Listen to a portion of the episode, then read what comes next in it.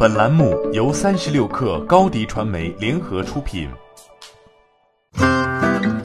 本文来自三十六氪作者李振良。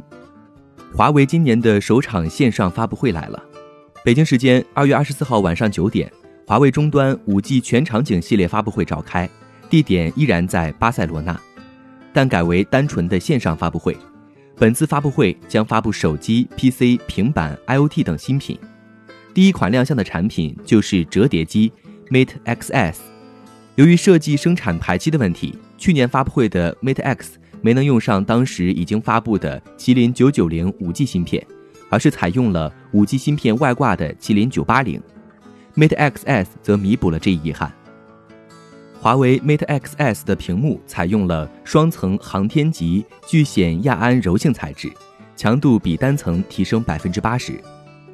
等重该材料价格比黄金贵三倍。据介绍，其转轴由一百多个零件组成，使用锆基液态金属等材料，极大提升铰链强度。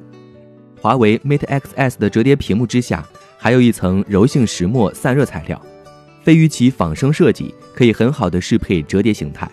热量跨屏传导，实现均衡散热。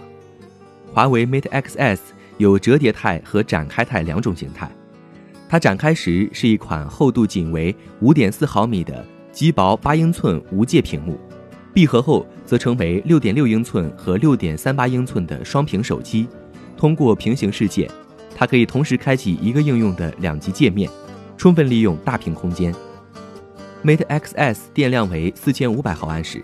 续航时间提升百分之二十一，支持五十五瓦快充，起售价高达两千四百九十九欧元，折合人民币约为一万九千元人民币。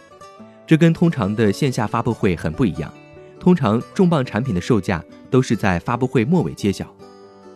第二款产品是华为的平板 MatePad Pro，同时搭载麒麟九九零五 G 芯片，配备七千二百五十毫安时大容量电池。